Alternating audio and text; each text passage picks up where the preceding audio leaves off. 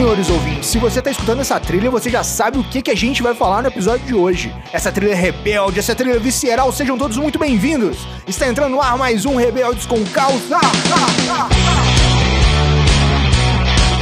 e no programa de hoje temos aqui doutora Carla Mello. Ela que é doutora em endocrinologia, coordenadora da SBD, diretora médica do Glic, mais conhecida como doutora Caramelo. Seja muito bem-vinda! É Bélice com que te incomoda. E novamente, Cláudia Labate. Ela que é CEO do Glic, psicanalista e formada em marketing, essa rebelde com causa. Seja muito bem-vinda! Escutar é um ato de rebeldia, ouviu? Alto e claro. Está entrando lá mais um Rebeldes com Causa um programa da Iniciativa Saudável em parceria com o Glic, o seu aplicativo de controle de glicemia. E sempre ao meu lado, a minha musa da podosfera, idealizadora da iniciativa saudável, educadora em diabetes e endocrinologista. Seja muito bem-vinda, doutora Fernanda Castro. Se a gente não conseguir pelo amor, vai acabar sendo pela dor. E eu sou o Felipe do Carmo, aumente o som, porque tem muito conteúdo novo chegando para te mostrar que você pode ser saudável.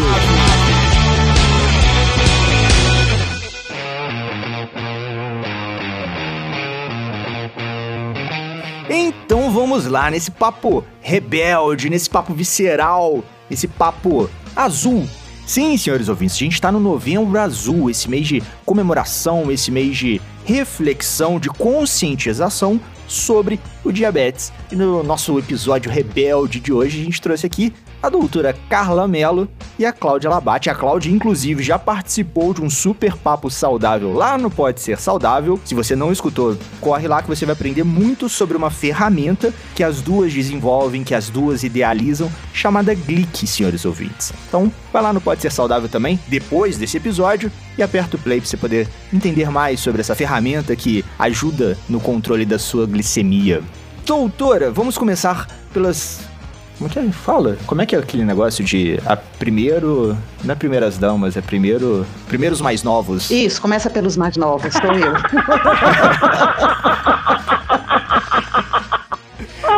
os mais novos. É, é, como é o primeiro podcast, a Cláudia já é de casa, já participou de um, a gente já conversa para ter outros episódios. Uhum. Vamos começar com você, doutora. É mais nova no mundo dos podcasts. Na nossa podosfera. Isso, a mais nova. Conte um pouquinho pra gente, Carla, como que foi esse momento marcante, né? Esse momento de, opa, estou diabética, sou diabética. Como é que foi para você, para sua família? O que, que você se lembra, né? O que, que te contam? Quando que você recebeu esse diagnóstico? Na época, Felipe, eu estava com 7 anos de idade e, e a minha percepção é que o impacto foi muito maior para toda a minha família do que para mim. Naquele momento, para mim era uma novidade e eu gosto de novidades.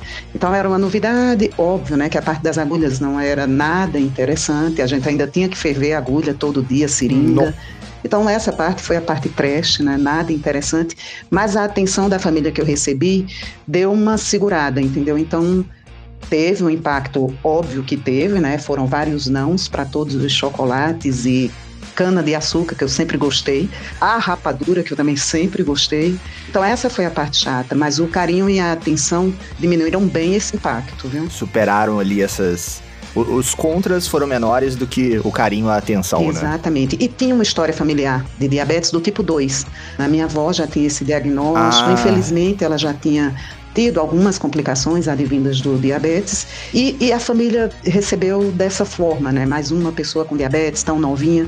E o carinho sempre aconteceu na minha família, e, e, em casa particularmente. Eu tenho um irmão que é mais velho, um ano e dois meses, e ele me levou para a normalidade da vida. Então, tudo que fazia, eu fazia. Eu não tive prejuízos com esse diagnóstico na minha infância né? Lógico, vários percalços pelo caminho, mas eu tive um prejuízo significativo na minha qualidade de vida porque eu segui os passos do meu irmão. Isso foi muito importante. E você é a irmã mais nova? Você é a irmã do meio? Como que é essa hierarquia de irmãos? Somos dois, somos dois, somos dois e eu sou um ano e dois meses mais nova. Então se tornou ali o, o tesouro da casa, né? Isso. E meu irmão, o que me ensinou os caminhos de uma vida normal e saudável, né? Com esporte, enfim. A gente estudava junto também, na mesma escola, na mesma sala. Então, um companheirão, viu? Nesse início, principalmente, que poderia haver até uma tendência de me tirar de um estilo de vida mais como as outras crianças, né? Então, na minha casa isso não houve. O meu estilo de vida era igual ao dele. Por isso que eu te digo, eu não tive esse impacto tão grande. A minha qualidade de vida, ela não teve um comprometimento tão grande pela forma que a família conduziu. Foi tranquilo. Eles tiraram a cana de açúcar dele também? Teve épocas que tiraram, tiraram. a cana de açúcar dele também. A casa toda entrou num regime, é. o que não é nada correto com os outros, né? Ah, é sim. é, não, eu acho isso porque, assim, quando eu tinha mais ou menos a idade que você descobriu o diabetes, eu descobri a obesidade. Então, assim, na verdade, minha mãe descobriu a obesidade em mim, né? Então, todo mundo da casa entrou ali na, na alimentação mais saudável, nada de açúcar. Então, assim, já foi uma, uma passagem ali, uma reeducação alimentar para a vida, né? Então, imagino que para você também tenha sido, para sua família também tenha sido. Que a sua família deve ser muito mais saudável por ter te é, acompanhado, né? Exatamente, por tentar. E era tão diferente, né, Fernanda, na época. Só para você é, é, ter uma ideia, na, naquela época, todos os dias eu tomava com o maior carinho um copo de suco de laranja com três laranjas, quatro que meu pai fazia. Hoje a gente sabe que isso no café da manhã não é o mais adequado. Mas naquela época, sim, fruta, saudável, vamos comer. Doce não podia, né? Mas... Era melhor comer uma colherzinha de doce do que um copo de suco de laranja, é. Se a gente for pensar, né? Pela quantidade de carboidrato. Pois é, então, mas era o racional de uma vida saudável. Mas o café da manhã era saudável. Comer ali um, um pêssego, uma melancia e um copinho de suco de laranja, bem de leve, assim, né? É, é pra não pesar, assim, porque tem toda uma manhã, tem que ir pra aula, tem que fazer um monte de coisa, né? Opa! Né? E eu fico imaginando, né, como que foi na época para ela, no sentido dos glicosímetros, que hoje a gente tem até monitoramento contínuo, né, mas eu imagino que não era uma rotina tão fácil assim, né, fazer toda essa adaptação com a tecnologia que tinha na época, né, as seringas, como eu fico sempre muito curiosa para para entender mais como é que a coisa foi. A falta de tecnologia, né? Então, você sabe que isso fez parte da mágica do momento próximo ao diagnóstico. Não tinha ainda nem a glicofita, que foi o que eu passei a usar depois. Nossa. Fernanda, você vai lembrar do reagente ou reativo de Benedict. Uhum. Então, gente, aquilo era um tubinho de ensaio que você colocava o, o xixi lá dentro, colocava depois o, as gotinhas do reativo, colocava aquilo para aquecer no fogo. Você vendo toda aquela mágica que sempre dava tijolo, né? Porque queria dizer que tem muita glicose na urina. Mas essa foi a primeira tecnologia que eu usei para monitorização da, do controle do diabetes, né? A gente nem pode dizer monitorização da glicose. Depois é que apareceu a, a glicofita e também era a mesma verificação na urina, né? Não tinha nada ainda que verificasse no sangue. Eu lembro o primeiro glicosímetro, ele parecia uma necessaire, era enorme, né? E, é.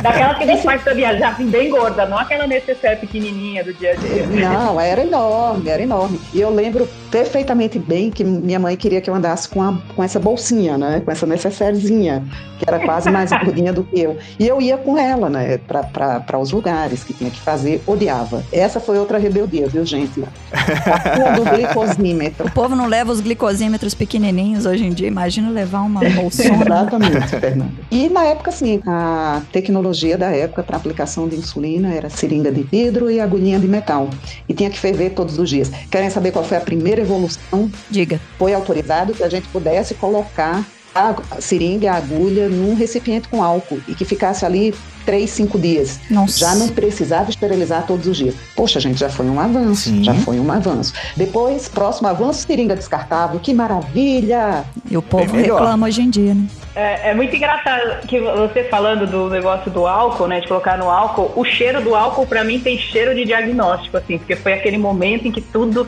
passa álcool, passa álcool ali, passa álcool lá. E agora com o coronavírus, que é álcool para tudo quanto é lado, eu falo, gente, acho que eu tô trocando essa memória olfativa. Agora álcool vai ter cheiro de coronavírus. álcool não tem mais cara de diabetes, tem cara de Covid. Ah, não tem ah, nada como ressignificar as coisas. E para você, Cláudia, como que foi esse, esse momento do, do, do diagnóstico? Vamos lá. Nossa, é, eu tinha 10 anos na época. Eu acho que para mim teve um pouco do que a Carla falou assim, né? Meu irmão, ele me irritava até, porque ele, minha mãe comprava o chocolate. Na minha época já começava a ter os produtos diet, né? E essa era a recomendação, uhum. pelo menos para mim, né? Então ele fala assim, nossa, eu prefiro diet. Eu falo, filha da mãe, porque aí minha mãe não compra o que não é diet, eu não posso ir ali, né? Então ele gostava de tudo que era diet. Eu não sei se, eu não sei, até hoje ele é um pouco assim, nossa, mas isso aqui tá bem melhor, né? Não sei. E era muito genuíno dele. Mas no momento real do diagnóstico, foi um pouco demorado fazer o diagnóstico de diabetes, tive diagnóstico de sinusite, tratou sinusite, aí eu fui ficando cada vez mais fragilizada, né, até vomitar, perder muito peso, muita sede, muita noite pra fazer xixi. Um tio foi lá em casa, mediu minha glicemia, deu uns 300 e pouco, assim. Ele tentou acalmar, acalmar meus pais, falou, olha, dorme, que eu já era tarde, assim, dorme, amanhã cedo vai pro hospital. E aí no hospital veio o diagnóstico e para mim acho que ficou um pouco o entendimento naquela idade que eu tinha. Eu sempre fui uma criança muito atenta de que aquilo fez meus pais sofrerem muito, né? Então, desde o hospital, quando foi o médico lá visitar, e eu fiquei, eu fiquei sete dias na UTI também.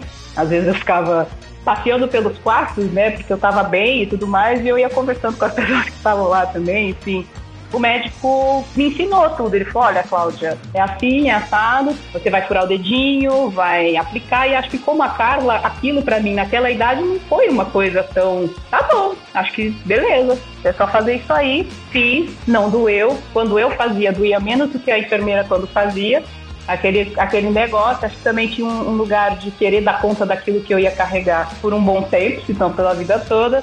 Mas teve esse lugar, assim, que eu acho que aos poucos eu fui entendendo que ao redor, né, foi uma, uma, uma pergunta que você fez, né, como é que seria é, esse ao redor, assim, eu acho que fora da família e algumas pessoas da família, eu fui a primeira pessoa com diabetes na minha família, tinha um pouco olhar do diferente. Né? E, a, e, até hoje é um lugar assim, que as pessoas, nossa, mas o que, que é isso? O que, que é aquilo? E eu não conhecia tantas outras pessoas com diabetes. Conhecia, assim, o, o vô de alguém que vinha pedir para eu ensinar a medir a glicemia, e é um outro, é um outro tipo de diabetes, é um outro mundo, né?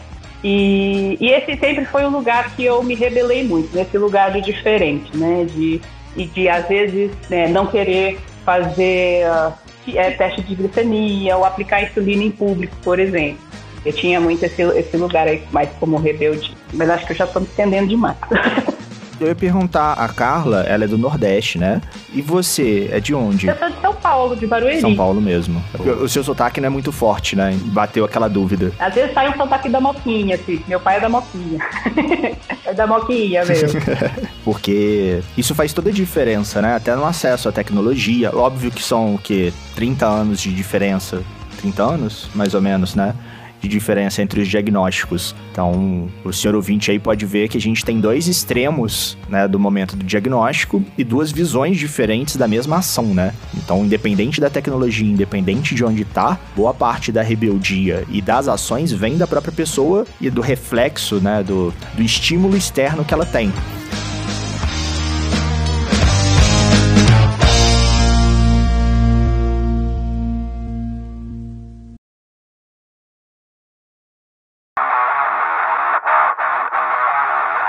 O que talvez faça sentido, né, nessa diferença de idade que a gente estava falando, é que o jeito que eu penso a rebeldia é quando se tenta vestir uma roupa que não serve na alma, né? Então, dependendo de como é, ali ainda criança ou adolescente é apresentado tudo, né? Se não é porque o próprio o próprio diagnóstico é algo muito imposto. Se a gente e aí a, a, frase da doutora Fernanda, né? A melhor forma de se rebelar é se educando. Então, ainda é um momento que a própria criança não, não é quem está gerenciando ali o próprio tratamento e venha, talvez possa vir alguma imposição. E aí que, que eu acho que talvez no adulto ele tenha um pouco mais um lugar em que ele pode ser ouvido com amor e a, e a, e a equipe trazendo ferramentas. Olha, Cláudia, você tem isso, você tem isso, você tem isso, você tem isso. Caneta, seringa, bomba, libre, blick, você tem tudo isso aqui. Esse banquete aqui de opções para você usar no seu tratamento qual deles que você tolera e vai suportar levar para você se cuidar. E aí nessa interação existe um espaço em que a subjetividade, né, aquela pessoa que a gente é lá dentro, dos nossos desejos, ele é mais levado em consideração. Enquanto que na adolescência e na infância a gente ainda está criando tudo isso e tem alguém decidindo pela gente, né? Sei lá, eu acho que tem muito disso. Eu, na, na minha história, assim, uma vez uma pessoa falou assim: Nossa, Cláudia, meu filho, ele já está sabendo contar carboidrato, ele já está sabendo isso, isso, isso, ele vai, a gente vai colocar a bomba. E a minha pergunta foi: É o que ele quer? Né?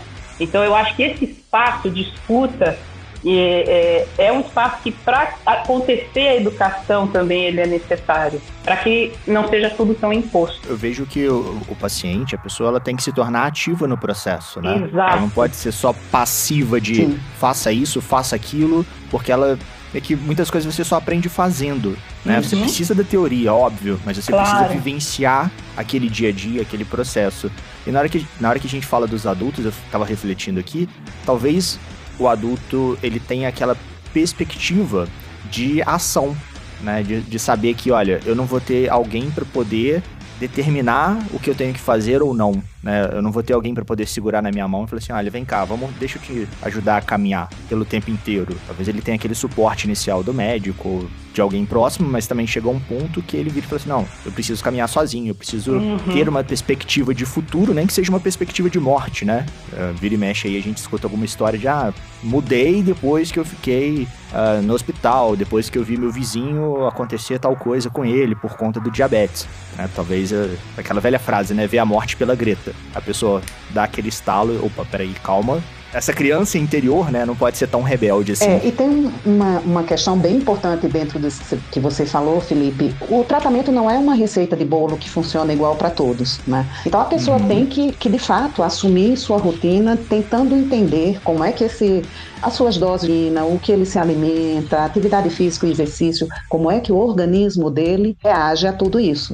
Então, educação é fundamental para que ele aprenda e a gente está ali para isso, né, Fernanda? Para facilitar o entendimento dele. Olha só, quando eu como isso. isso, acontece aquilo. Então, como é que eu vou fazer para não acontecer aquilo? Né? Para não ter a queda ou o aumento decorrente disso ou daquilo. Então, nosso papel é tentar esclarecer isso. Né? E se eu puder acrescentar, que acho que tanto nas consultas quanto nas associações, tem tantos espaços hoje em dia para a gente buscar essa educação. WhatsApp. WhatsApp, né?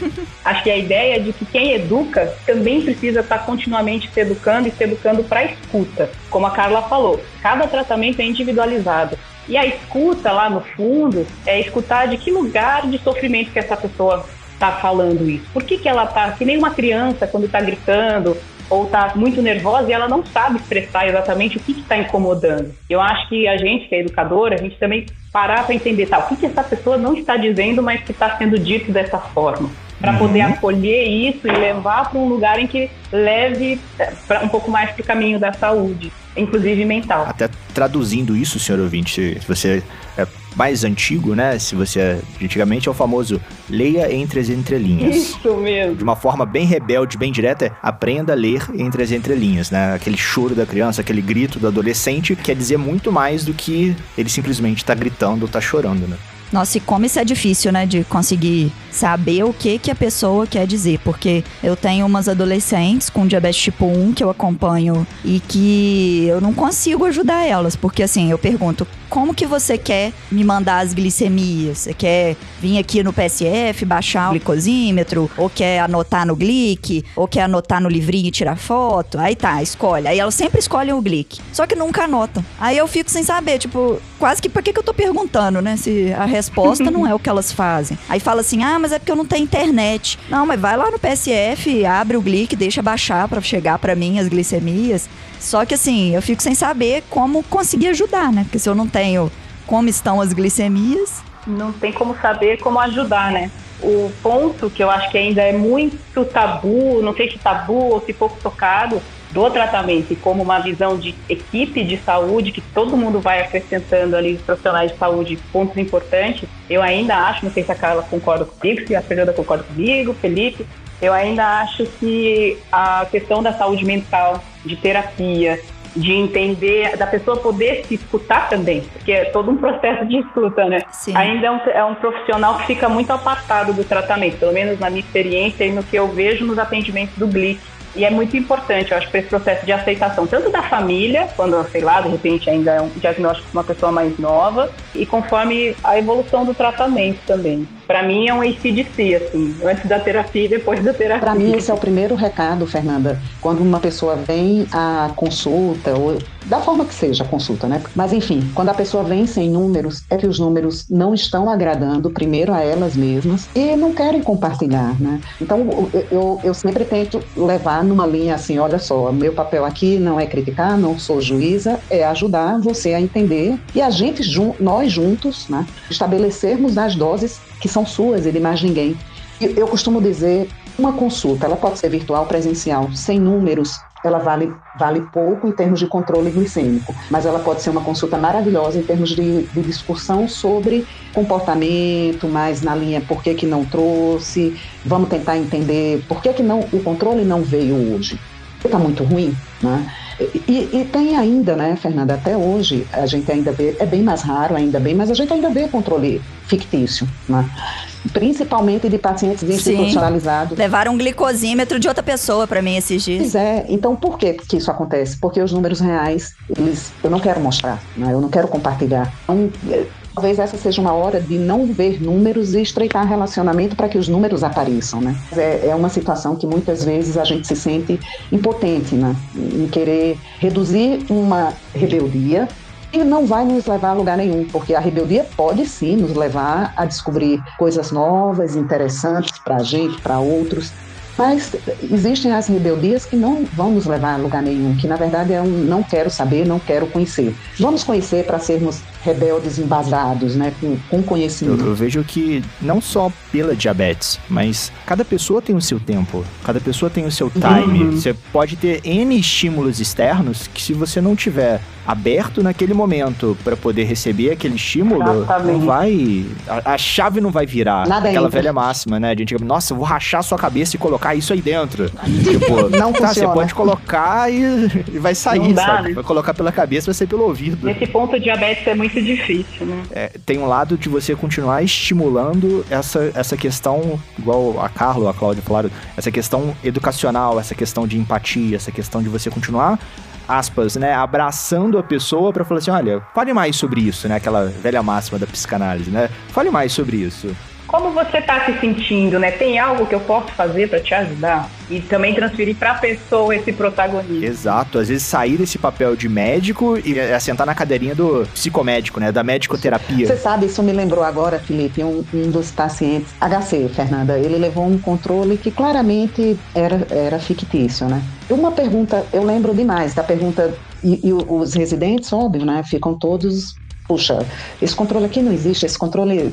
Ah, e fica aquela discussão. Bom, você olhar para o paciente e perguntar, e eles respondem: esse controle é o que você tem ou o que você queria ter. Já teve pacientes que não disseram absolutamente nada, mas a maioria disse, é o que eu queria ter mesmo. Então, eu acho que tem que ter essa hora né, da, da conversa, principalmente quando chega naquela situação da família, todo o entorno, né, todo mundo Sim. querendo que aquela pessoa diminua sua rebeldia, que entre no tratamento, faça tudo certo. Tem que ter tempo né, para absorver o que é necessário, julgar o que é necessário e eu consigo, e como, o que é necessário e como eu quero fazer. Acho que toda essa conjuntura para numa discussão principalmente com o paciente, óbvio, com os familiares, mas é ele também quem vai carregar né, aquilo. Então é. é ele que compartilhar, aceita mais ou menos compartilhar.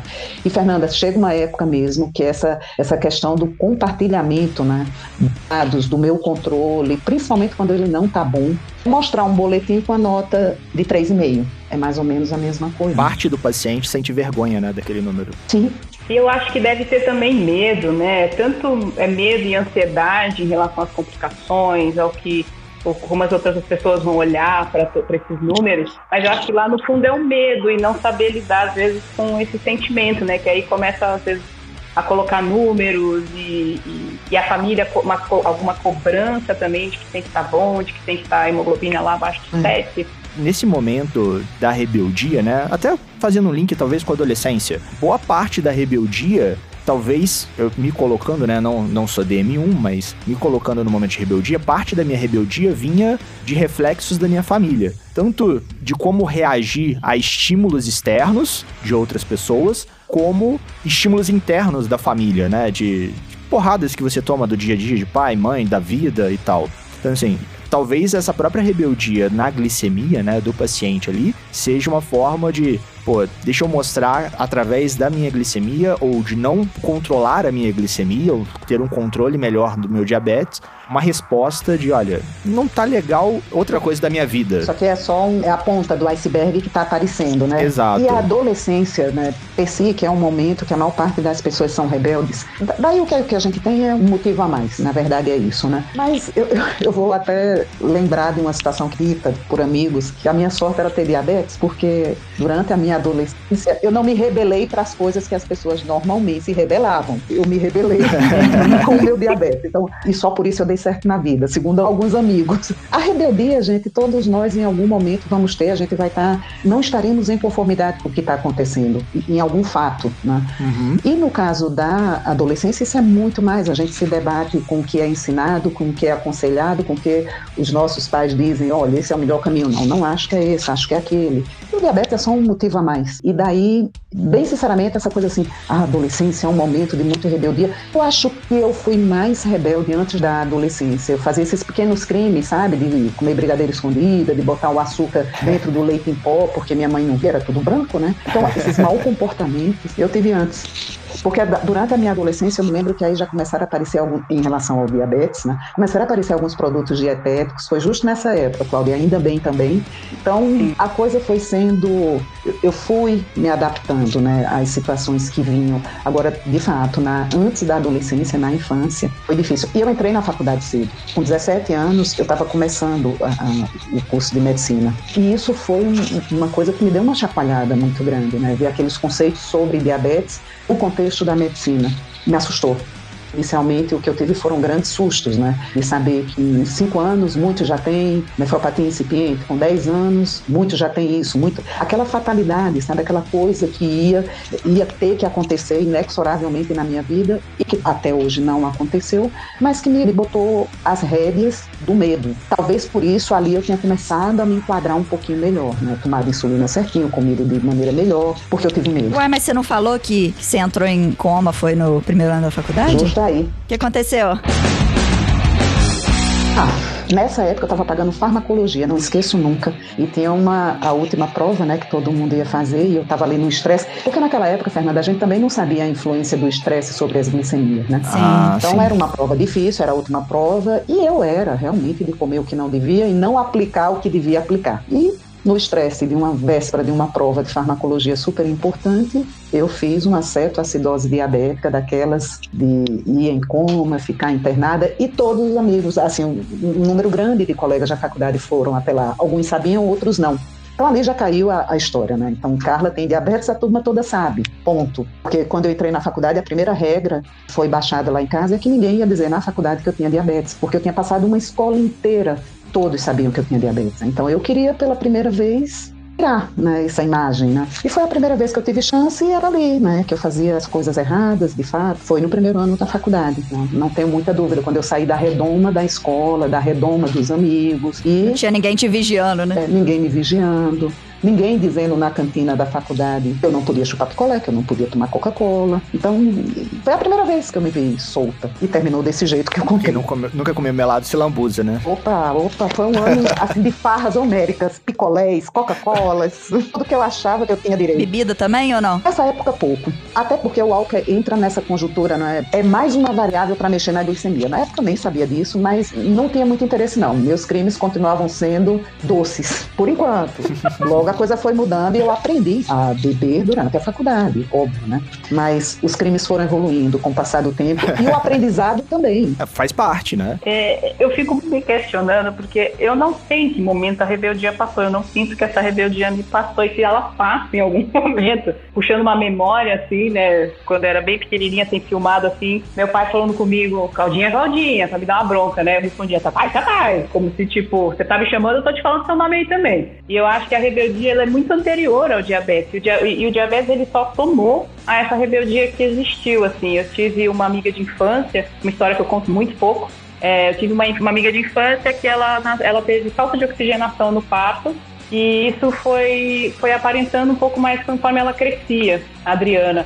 E as pessoas ao redor diziam, nossa, olha como ela é diferente. Quando eu falava alguma coisa, nossa, porque a gente fez isso, você tem que entender que ela é doente, você tem que entender que ela não tem essa capacidade. Hoje, muito recentemente, eu vou entendendo que isso se chama capacitismo, em que a gente vai determinando a capacidade que o outro tem, né? E ali, ainda muito novinha, antes do diagnóstico, eu fui entendendo que o mundo tinha também um lugar assim de ignorância e no tratamento com o diferente, que era muito difícil, que acho que foi o que ali no começo do diagnóstico me impedia às vezes de mostrar um pouco o diabetes também. Então, para mim até hoje, acho que isso que me leva ao GLI também é essa rebeldia, essa inconformidade.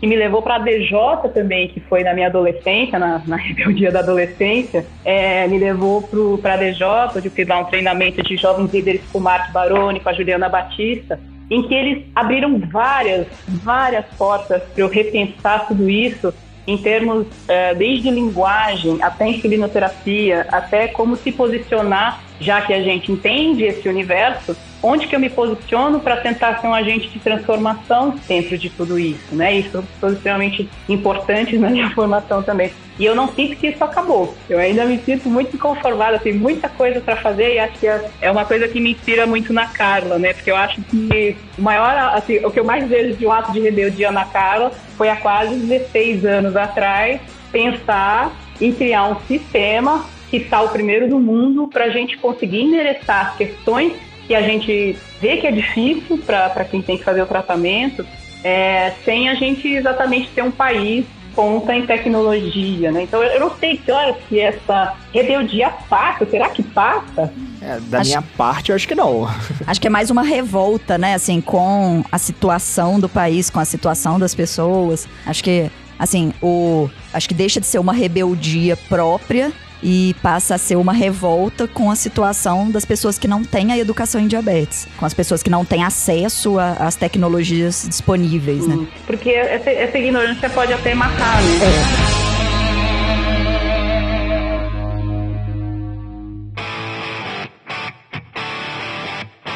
foi uma conjuntura, o nascimento do Glic. Em 2002 eu comecei fazendo cursos de contagem de carboidratos. Por quê? Porque aquilo mudou minha vida, sabe? Eu passei a negociar tudo que eu queria comer sem repercussões. O Cali, eu ainda estava no colegial nessa época, viu? É, é 2002. Obrigada, Cledinha.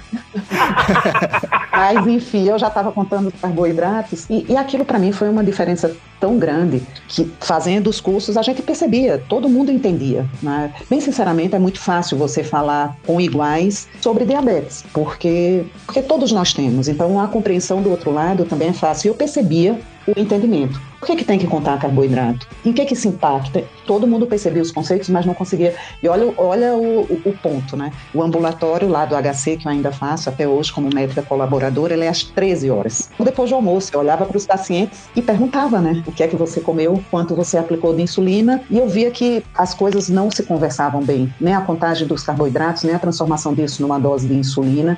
E eu ficava arrasada. Na verdade, a, a sensação era essa, e compartilhando aqui com o Floro, que Claudinha conhece super bem, que na verdade é quem olhou para mim e disse: Mas isso pode virar um aplicativo. Acabar a sua tristeza e os pacientes contarem certo e fazer a dose certa. Então foi aí, né? Tentando achar uma. Foi uma rebeldia, sim, mas tentando achar uma forma que pudesse nos dar o controle, né? De fato, nos dar o controle de fato, que era o que a gente tinha na época. Hoje, Fernanda, a rebeldia já está em outra linha, viu, Cláudia? Hoje a gente sabe que não é só contar carboidratos que é importante. Hoje a gente tem que contar tudo. Gente, como é que o paciente vai contar calorias, proteína, carboidrato, gordura, transformar tudo isso em dose de insulina é uma loucura. Tem que, tem que ter uma forma viável, né, para essas coisas complexas. Sim. Com certeza. E, e, tudo que você pode quantificar, você pode programar. Se eu posso quantificar a quantidade de carboidrato e proteína, por mais complexo que seja, eu posso criar um sistema, seja no Excel, seja no aplicativo, seja um site.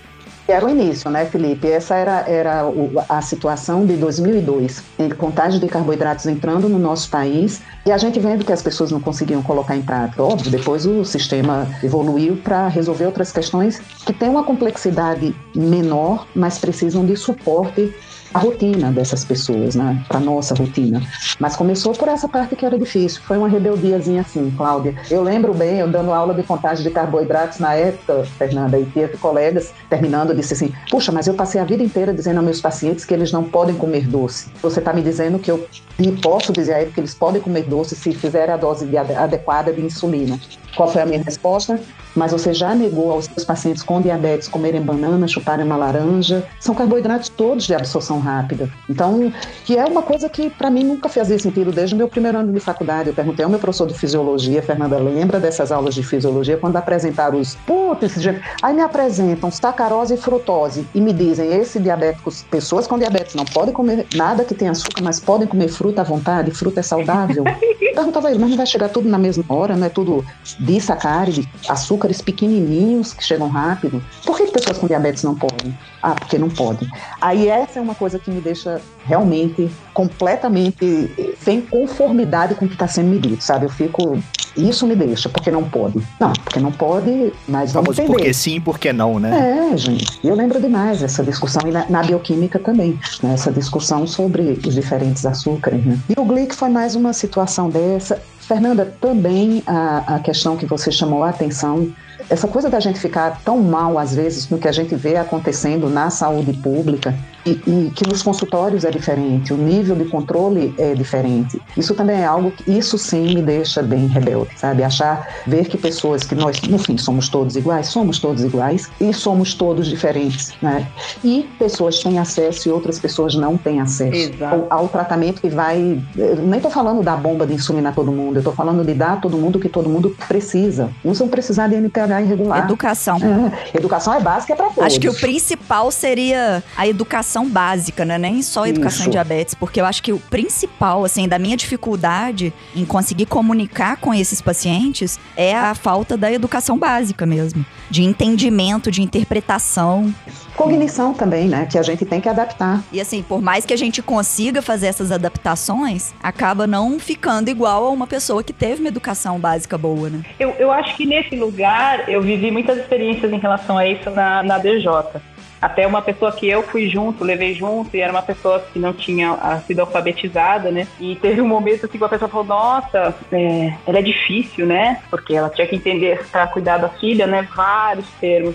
Eu falei, o problema é difícil, a gente existe porque é difícil. Então, também acho que a gente coletiviza, né? Porque senão fica muita coisa também. Assim, o médico não tem todo esse tempo, né? E de repente as pessoas procurarem aquilo que a gente falou, né, dos grupos, das associações. Eu acho que as associações são um lugar muito importante ainda para poder dar destino para tantas questões. É, é, um universo inteiro, né, o diabetes. E a gente precisa de vários pedacinhos assim para juntos darem conta, né? A, a associação eu vejo muito que tem o um lado do pertencimento, sabe?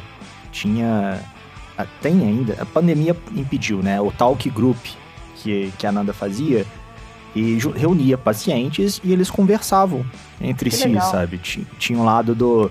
Ah, não, eu também sinto isso depois do almoço, eu tenho isso no café da manhã, mas o que, que você faz na sua hipoglicemia de madrugada? E pessoas novas e pessoas com mais experiência no diabetes. Então, assim, a associação eu vejo que associa essa educação, né? Associa esse, uhum. esse conhecimento. É o poder do eu também, né? A reunião que a gente tinha nesse sentido lá no hospital com grupos de pacientes, Felipe, a gente chamava de brincando de médico. era, literalmente, era brincando de médico mesmo. Mas, o, o, e aí, como era que se fazia, né? Um dos pacientes quem se dispunha, quem queria ia lá, colocava o seu controle. Todo mundo ia entendendo, fazendo sugestões de como fazer ajustes na, nas doses de insulina, na alimentação. E era engraçado porque às vezes chegava num ponto assim, né? Tipo, uma glicemia vinha no controle bom e aparecia um 240. A maioria olhava assim e fazia, você comeu um doce ali, né?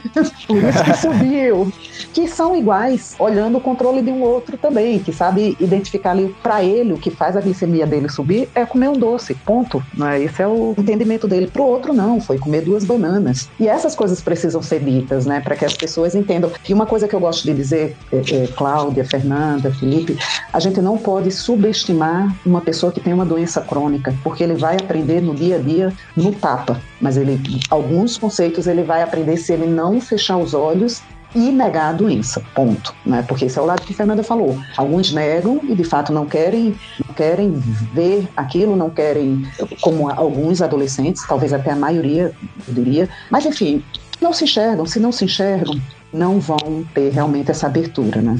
A gente precisa ter paciência e esperar esse momento passar. Ele passa, na maioria ele passa. Sempre tudo passa. Mas dá uma angústia, viu? O meu medo é passar de uma forma não muito boa, né? Porque é. eu tenho pacientes que só se tocaram, ou a família só se tocou, né? Da preocupação que teriam que ter quando teve uma cetoacidose tão grave que quase morreu, que ficou é, que teve que cortar os tendões porque os pés não, não mexiam mais, sabe? Assim, coisa grave que, que comprometeu a vida toda da pessoa. Né? A vida toda da pessoa. Então, assim, o meu medo é querer se cuidar no momento que meio que já não tiver como evitar complicações. Né? Quem estiver ouvindo a gente aí, não tenha vergonha, procurar ajuda vai atrás, né, para não precisar chegar nesse momento. Sim. É, e começar com essa questão de É rebelde, é rebelde, vai continuar sendo. Como diz a Claudinha, eu acho que eu ainda não saí dessa. Eu também acho que não, acho que isso é uma característica mesmo.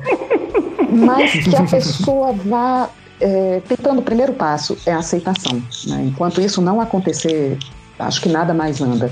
Se eu não reconheço a condição de ter essa peculiaridade, de olhar a glicemia, de aplicar insulina, de olhar o que eu como, enquanto a gente não aceita o diagnóstico, acho que nada disso é feito. Né? Então, acho que o primeiro ponto é profissionais, existem diversos, né, para ajudar nesse primeiro ponto. Ô, ô, Carla, eu tive um professor que ele falava que a gente fala muito em aceitação, mas a gente não aceita as coisas, a gente se dobra. A gente se dobra, né, tipo, ah, tudo bem, vamos pensar aí numa linha do tempo, né, ah, não pode comer doce, né, aí a gente se dobra. Só que aí a gente se ergue de novo. Será que não pode mesmo? De repente mudou alguma coisa, né? E aí, ah, não, agora pode, mas com contagem de carboidrato. Aí tá, a gente aceita de novo. E, e, e, a vida nesse lugar de movimento questionador, num lugar em que eu acho que, inclusive, é o tratamento do diabetes em que a gente tem que aprender todos os dias, né? Às vezes as pessoas falam comigo, nossa, mas você tem 22 anos, então você sabe tudo. Eu não sei nada, eu tô aprendendo todo dia. Cada dia eu sou um corpo, cada dia eu sou uma coisa diferente, aparecem coisas diferentes. E eu, eu gosto de pensar nesse lugar, assim, inclusive o tratamento. A gente se dobra e a gente levanta. É o movimento, né? Daquilo, que acho que é a rebeldia também. Ah, tá, eu, eu aceito, mas tá, eu me recoloco. Eu aceito, nem que seja temporariamente, Isso. mas eu aceito. Né? O se dobrar é um aceitar, é uma coisa, eu tô aceitando temporariamente. Daqui a pouco eu me estico de novo e vou reclamar de outra coisa, ou disso mesmo. Isso, de outro ponto, né? É, é. Tô viajando aqui nesse negócio do dobrar. É. a gente vira um origami, né? A gente dobra, mas não quebra. Exatamente, inverno, mas não quebra.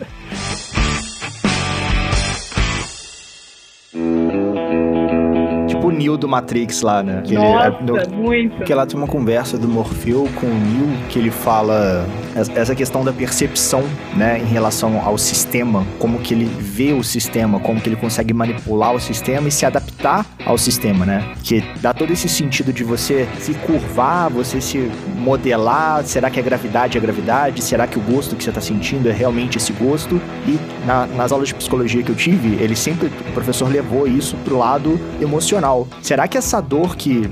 Eu sou da administração, né? Será que essa dor que o seu funcionário está sentindo é realmente essa dor que ele está querendo expressar? Ou será que ele está expressando uma outra dor porque esse momento está ativando aquele gatilho dele, né? Assim, não sei se eu consegui me fazer entender. Foi meio bagunçado. Não, é isso mesmo. De repente a gente está não levando os números porque o que eu não estou aceitando é aplicar insulina nos resultados tão ruins e eu não quero mostrar meus números. Ponto. Né? Então é, é o parar para conversar. Por que, que os números não vieram? Eles são muito ruins. É a última vez que eu perguntei foi. A resposta foi assim: eu odeio essa vida, eu não quero ter diabetes. Aí a próxima vez você entra no, no lado da psicanálise, né, da medicoterapia. É. Fale mais sobre isso. É, é uma boa, vou, vou, ver se eu. Ela vai falar, falar, falar, falar, e você fale mais sobre isso. Mas eu, é, essa angústia que Fernanda sente do lado de cá, sem poder contribuir, sem poder ajudar, é, é, é duro, né? E às Dá vezes, vontade de trazer para casa e cuidar, tá, sabe? Tá, sabe? E isso a gente passa adolescência, né? Eu tenho vários pacientes que chegaram crianças, já foram adolescentes, já tenho as que hoje são mães. E como cada fase é um mundo diferente, né? Cada idade é um mundo uhum. diferente. O cuidador é o pai a mãe, é uma história. Ele assume essa questão do adolescente é, puxar né, as rédeas da, da situação para ele no momento que ele mesmo às vezes não está preparado, mas que também não aceita contribuição nem sugestão do, do entorno, né? Porque quem sabe é ele, quem tem é ele. Então tá, então vamos ter, vamos saber para você poder ser essa pessoa e ficar com o bastão na mão. Então essa troca também dessa questão da rebeldia. Imagine a situação como ela fica difícil, né? De pai e mãe que cuidaram do seu filho até então, chegou na rebeldia, o danadinho tá assim, não quero nada, não eu que aplico, eu que meço, eu que sei. A dificuldade também desses pais, né? De, de passarem esse bastão vendo que não tem uma competência que vá levar a coisa como eles levaram até então. Né? Esse é um momento difícil, esse é um momento que às vezes é, é interessante a gente combinar ali, todo mundo na sala, aquele mal quebra-pau, porque não faz nada certo, porque só eu tenho que lembrar, eu tenho que perguntar se fez a ponta de dedo. Vamos testar um mês, passa o bastão um mês, se não funcionar, toma de volta, sabe? São imensas, há inúmeras tentativas. essa fase da rebeldia é maior, passar e passar sem sequelas, como você falou, né? Da maneira mais rápida possível. Sabe que me lembrou um livro que eu tô lendo, é a Pedagogia do Oprimido, de Paulo Freire, em que ele diz uma coisa que eu achei fantástica, né? A consciência do oprimido é a verdade do opressor. E todos nós somos oprimidos e opressores em algum ponto da vida. Mas que existe alguma verdade em alguém que se debateu tanto para sair de um lugar que oprime, seja a imposição do próprio diagnóstico, as expectativas, e que ouvir o que essa consciência tem a dizer é a nossa verdade de compreensão e de saída por esses caminhos, né? É um pouco polêmico, mas é, é, o caminho da educação libertadora, em que a gente vai, é. talvez, indo por caminhos que a gente não, não vai aprisionar uma outra parte, porque também uma pessoa tem um controle glicêmico perfeito, mas é uma pessoa que está triste, que está, enfim, em outro lugar. Essa uhum. acho que é a uhum. maior complexidade do diabetes, é a gente conseguir enxergar aquele sujeito individualmente e tantos lugares que o diabetes vai, né? Viagem da escola, tá lá o diabetes. É, vai fazer uma palestra, tá lá o diabetes. Vai, vai pensar em ter filho, tá lá o diabetes. O diabetes ele vai para todos os lados, né? E realmente é muito angustiante tudo isso, mas acho que com amor e com liberdade a gente vai conduzindo, né, a vida de cada um. Quase que qual o preço do diabetes, né? Qual o preço de glicemias perfeitas? O que, que você tem, que você está disposto a abrir é. mão ou não fazer ou fazer para ter? E como bancar esses preços e como negociar. No momento certo, cada, o que é que você está disposto a fazer agora? Estou disposto a fazer, então vamos fazer da melhor forma isso que você se dispõe a fazer agora.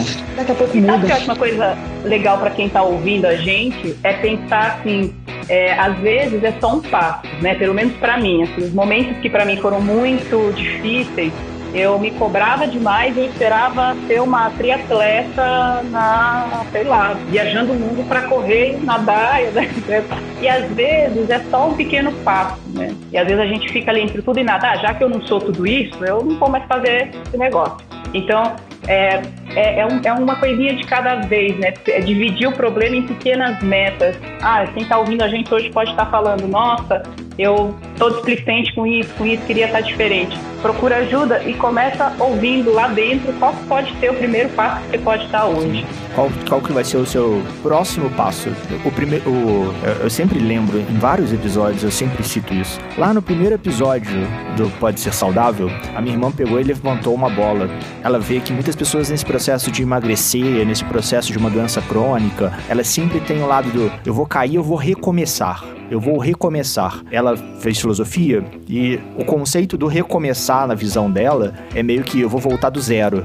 Ela até dá o exemplo de é como se você jogasse videogame de antigamente, eu morri, perdi as três vidas, eu volto do zero, lá do início do jogo. Só que a vida nem sempre é de recomeços, na verdade é de continuações. O recomeço tem aquela ideia de eu vou fazer algo perfeito. Só que essa busca da perfeição acaba te travando, né? Então às vezes é só continuar. Eu tenho aquela queda ali no meu gráfico, eu tenho aquela queda ali na minha história, aquele marco, mas eu vou levantar e vou continuar de onde eu parei. Né? Eu não necessariamente vou voltar lá do zero na minha dieta. Eu não vou voltar do zero da academia. Eu vou só continuar fazendo exercício físico, daquele momento que eu estou. Perfeito. Com a bagagem que eu trouxe agora, né? Que eu tenho Aham. hoje. Nada é perdido, né? Até a rebeldia. Aliás, a rebeldia não é perdida, mas até nas nossas nos nossos delírios de rebeldia, tem aprendizado no meio. A gente aprende como não fazer também algumas vezes, ou como fazer certo o que todos dizem que é errado e não é tão errado porque não repercute tanto na glicemia. Eu estou feliz. Né? Então, eu acho que, que essa descoberta de, de, você enxergar o seu organismo, acho que esse é o principal ponto. É, é, não é só olhar os números, né? Olhar os números e o que estão por trás deles. Ah, isso aqui, o que foi que causou? O que é que você lembra que causou? Aí, Cláudio, eu vou te dizer, é, é, o Glic é muito legal nesse aspecto, porque quando a gente abre uma célulazinha daquela, da tabela de controle glicêmico, que você vê ali as informações. A, a, a, doutora Fernanda e o Gabi chamam de Tetris. Tetris. É, aquelas células, eu acho elas assim, ajudam a gente a, a, entender. Porque é óbvio que se eu for perguntar ao paciente o que foi que você fez nesse dia que sua glicemia aqui deu 60 ou deu 250, não vai lembrar. Né? E, a, e, a, e isso é educação. Isso é o aprendizado do que eu fiz que resultou naquilo. Então, da próxima vez, eu vou fazer de uma forma diferente.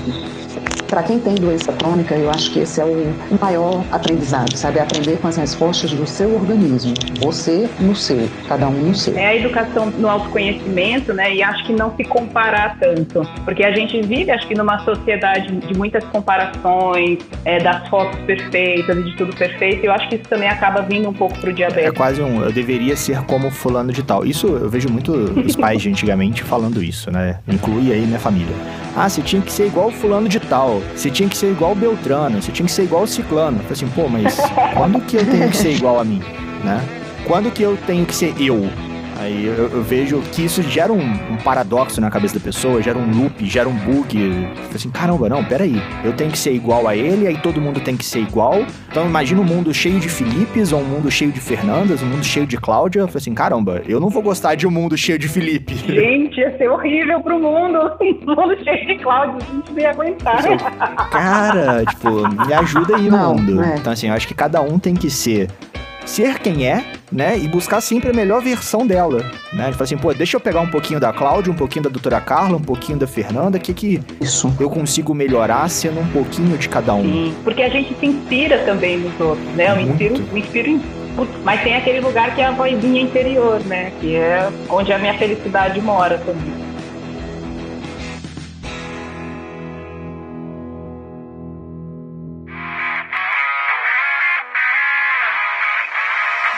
Estamos chegando ao final de mais um episódio rebelde, mais um episódio visceral. E esse foi profundo. Esse foi bem filosófico, foi uma rebeldia bem intelectual com essas duas simpatias de rebeldias. Né, que inclusive eu abri aqui no Google, a gente tanto falou de rebeldia, rebeldia hoje. Falei assim, poxa, o que, que é ser rebelde?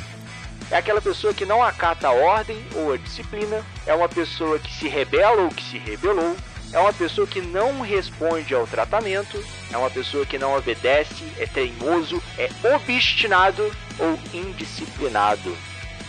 Eu acho que todos nós somos rebeldes, né? Se a gente for considerar que disciplina pode ser. Se a gente for considerar que disciplina pode ser um padrão que a gente está determinado a seguir, um conhecimento atual, né? Assim, acho que quem quer mudar alguma coisa no mundo é rebelde. Né? Exatamente. Tem uma, uma falinha de dicionário que eu também gosto, que é o ato de rebelar-se. Aí não disse nada, né? Porque se eu tô procurando rebeldia, o ato de rebelar-se, eu fico na mesma. Mas a não conformidade, que é em cima disso do, do que a Fernanda falou, é a não conformidade com algo. É, a pessoa não precisa Eu acho que não tem isso, sabe? Eu sou rebelde com tudo. Eu acho que eu sou rebelde, sim, em coisas que eu não estou conforme não está de acordo com, com que eu interrogo se é o certo ou não. Né? E daí ok, muito bem-vinda, né? Porque o resto da rebeldia parece uma coisa, sabe, característica de quem é rebelde, de quem é desobediente, de quem. Pode ser uma rebeldia que lá na frente mude uma regra e a obediência mude, né? Porque a regra mudou. Às vezes até uma lei, né? Às vezes até uma lei. Não que é? não tem nada a ver, é. que tá no lugar errado, para as pessoas erradas. É, vamos tentar é. mudar a lei. E qual seria a sua mensagem final para os nossos ouvintes, doutora Carla? O que você deixa de recadinhos do coração ou voadoras no coração dos nossos ouvintes? Eu acho que, que rebeldia ela é necessária para o desenvolvimento humano. E a gente precisa sim enxergar o que é que não está de acordo com a vida que eu, que eu pretendo ter. Encaixa, gente. E aí eu, isso já não é mais uma rebeldia amanhã, porque já vai estar em conformidade com sua vida. Mas rebeldia como conceitualmente ela é necessária para o desenvolvimento humano, para que a gente possa mudar as realidades que não estão em conformidade com a felicidade. Muito bom. Profundo. Muito. Esse papo inteiro. Eu não estava esperando algo menos do que algo, uma voadora pra gente refletir ainda. Agora, se preparem, senhor ouvinte. Vem uma outra voadora nessa mensagem final da Cláudia. O que, que você deixa de voadoras no coração? Cara, tentando ser muito sucinta, que a força esteja conosco e com vocês, né? é, nesse lugar de resistência, de amor. Ninguém existe separado do outro. Então, a forma que você que está ouvindo a gente sente é importante pra gente. Né? Ela impacta a minha vida também, a forma que você for conduzindo ela. Então você não está sozinho, não está sozinho de forma alguma. Procura, procura canais, procura gente para segurar essa mão. Ninguém solta a mão de ninguém. É, procurem pelo Dric se quiserem, a gente tem um canal de atendimento acolhedor. destaque, arroba bricolare.com.br. Precisar, chama a gente nas mídias sociais, a gente atende também porque a gente precisa ir junto. O link do Glick vai estar tá na descrição do episódio, senhor ouvinte. Se você não baixou o aplicativo, baixa lá. É sendo diferente que a gente vai fazer a diferença. É isso aí. E você, minha musa da podosfera, se deixa de recadinhos do coração voadoras no coração. Acho que assim, eu gostaria tanto que pacientes reagissem e pode se rebelar, não tem problema, pode se revoltar, mas que reagisse de forma positiva aí pro cuidado, pelo amor, né? Assim, pelo carinho que eu tento ter com eles e não esperar ter uma dor para poder conseguir perceber que precisa se cuidar, que precisa medir a glicemia, aplicar insulina, ter um, um padrão alimentar. Né? É, cada um tem seu tempo, né, amor? Então, cada um vai, vai aprender no seu momento e da melhor maneira possível. Pode não ser a maneira que a gente gosta. É. A gente espera, né? Mas é isso que faz a diferença. Às vezes não é o momento que a gente quer, né? Sim. É. Essa questão do time, né, Fernanda, é que nos deixa às vezes mais angustiados. É quando isso vai passar. E a minha mensagem final é sempre aquela velha máxima. Sigam as nossas redes sociais, Instagram, Facebook, iniciativasaudável.com.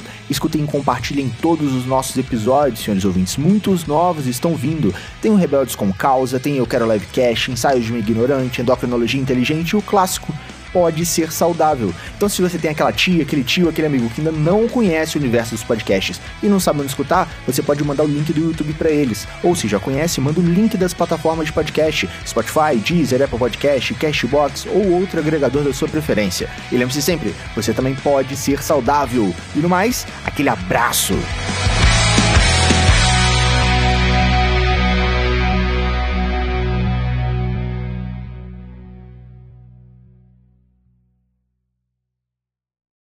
Esse episódio foi editado por Estúdio Casa, o lar do seu podcast.